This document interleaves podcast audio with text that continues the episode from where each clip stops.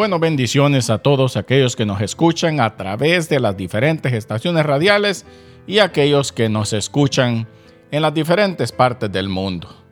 Damos gracias, Señor, por la vida de cada uno de ustedes y ya como ustedes ya saben, le pedimos que oremos por Israel para que Dios lo guarde en estos tiempos y es muy importante que la iglesia ame a Israel.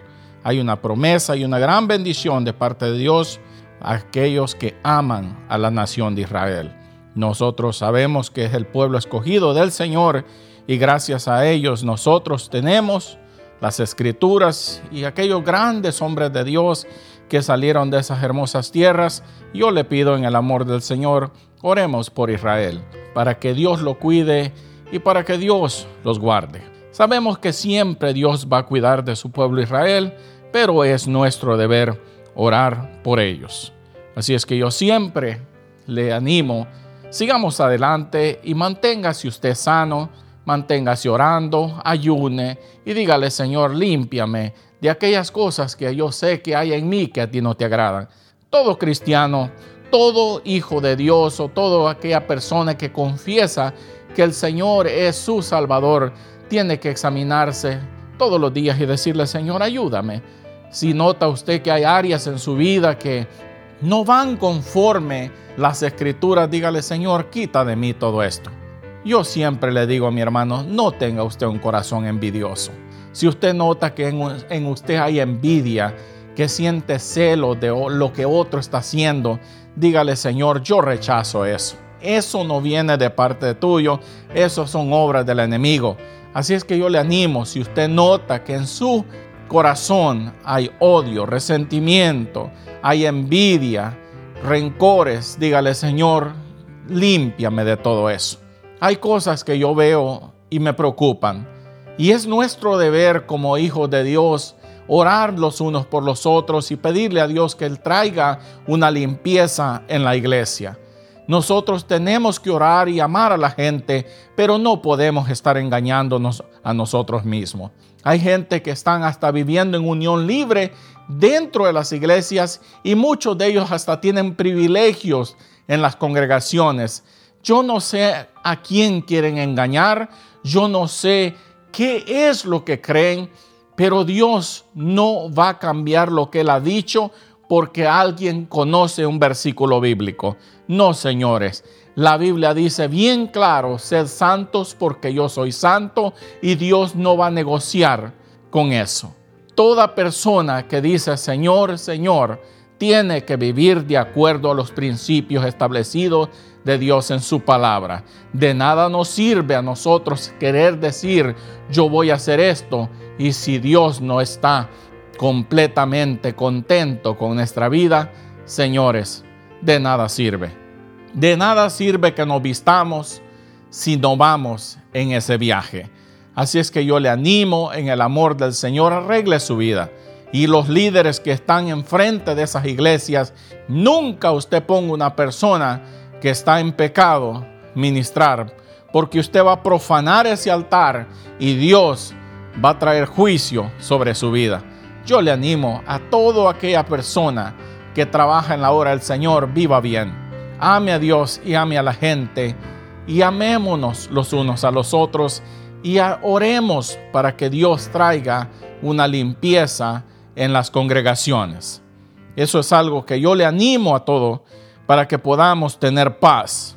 Hay una cosa que a mí me preocupa también y es que la gente está muy amargada.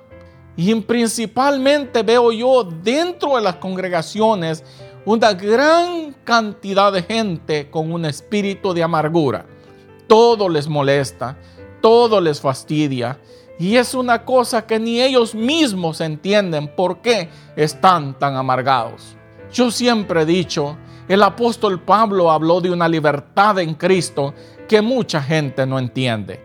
Él hablaba de una libertad que era algo que cambiaba, era un cambio en la persona del interior hacia afuera.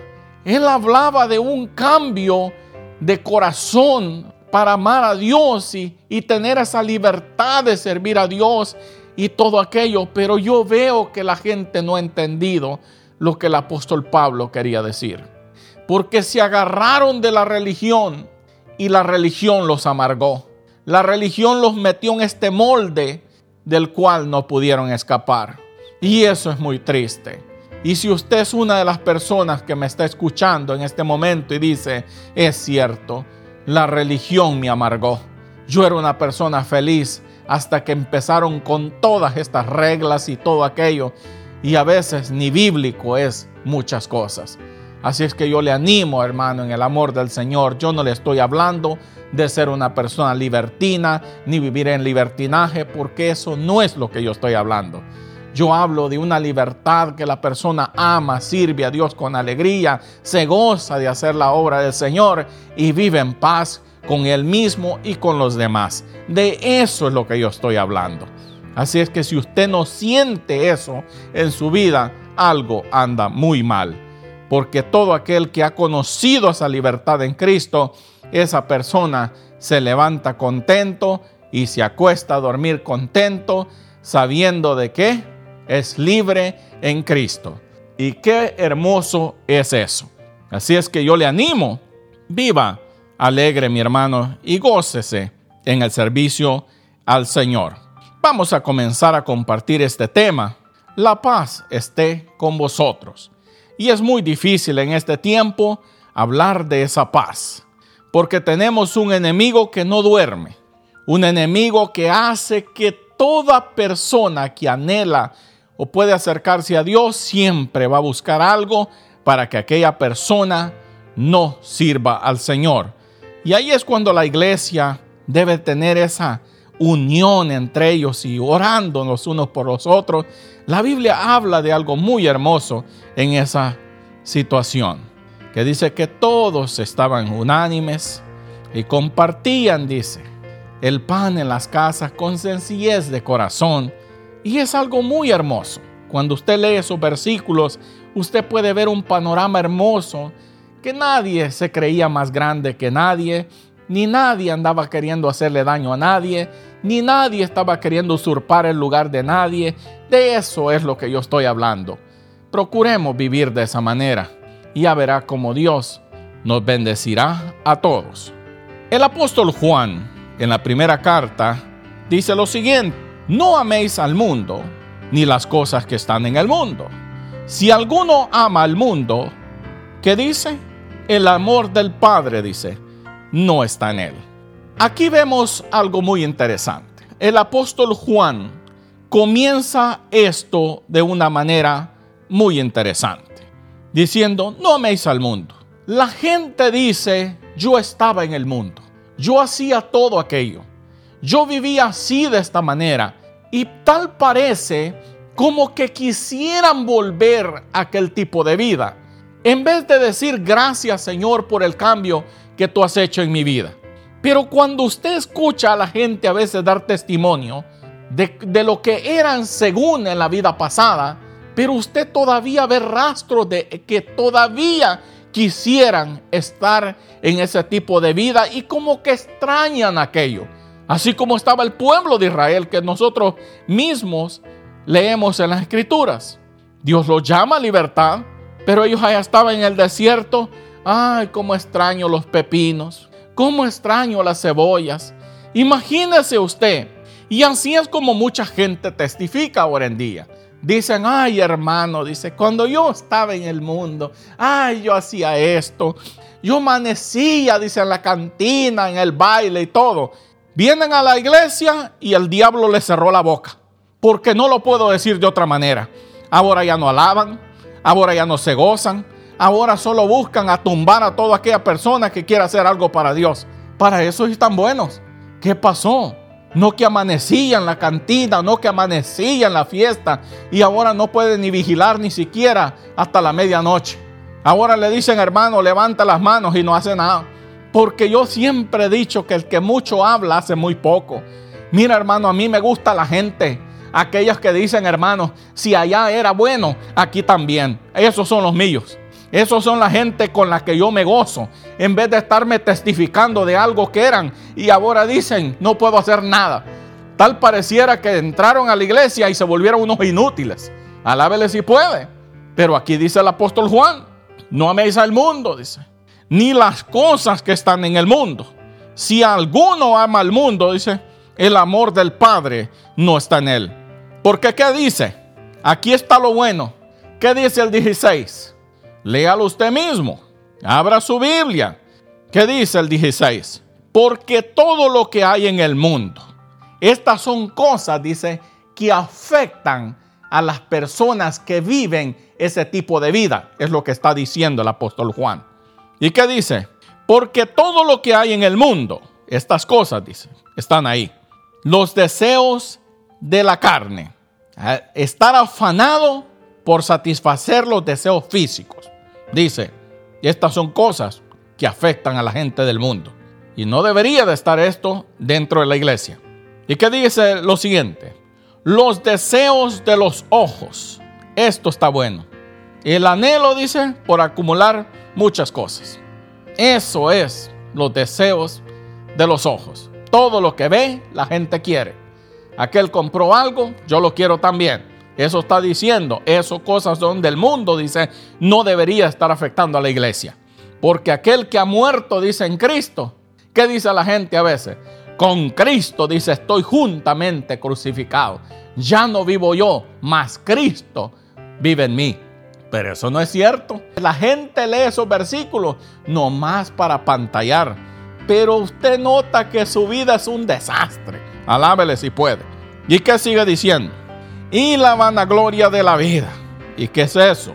Tener una obsesión por estar al nivel de los demás y darse importancia a uno mismo.